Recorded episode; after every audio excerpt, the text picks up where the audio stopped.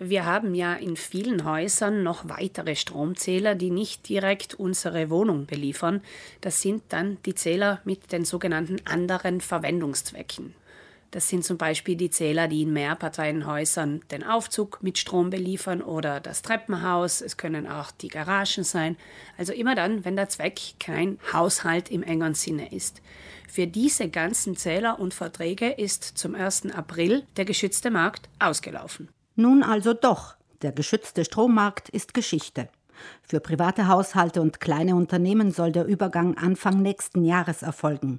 Bei den Stromverträgen für andere Verwendungszwecke hat der Wechsel, wie gehört, schon stattgefunden, am 1. April. Trotz des Datums kein Aprilscherz. Wer sich also bis zu diesem Datum keinen neuen Anbieter gesucht hat, der ist automatisch in den Markt des graduellen Schutzes überstellt worden, so nennt das der Gesetzgeber und hat jetzt einen neuen Anbieter, nämlich jenen Anbieter, der für die Zone Südtirol die Ausschreibung gewonnen hat. Das ist der Anbieter Heracom mit Sitz in Imola. Für die einzelnen Vertragsinhaber heißt das also, dass die Rechnung nunmehr von einem neuen Anbieter kommt und dass unter Umständen Handlungsbedarf besteht. Dabei haben Stromkundinnen, die es betrifft, mehrere Alternativen. Ich kann jetzt zum einen die erste Rechnung abwarten und sagen, ich schaue mir einmal an, was es mit diesem Tarif auf sich hat. Ist er günstiger? Ist er teurer als mein vorheriges Angebot?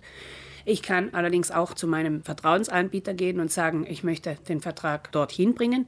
Ich kann auch auf dem staatlichen Vergleichsportal eine Kostenschätzung durchführen und schauen, ob es was Besseres am Markt gibt.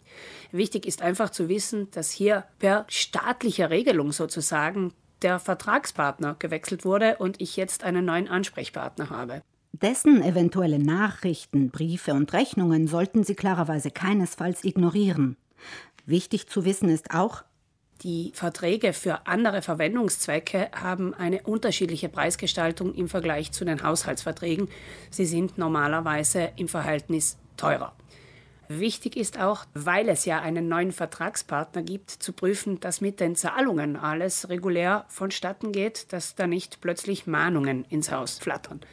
Das Ganze wurde bedauerlicherweise von staatlicher Seite schlecht bis gar nicht kommuniziert, sodass das für viele eine Überraschung sein dürfte, dass sie plötzlich die Vertragspartner von Heracom in Imola sind. Wer sich nach einem anderen Anbieter umsehen möchte, findet den Vergleichsrechner für Strom im Internet unter ilportaleofferte.it.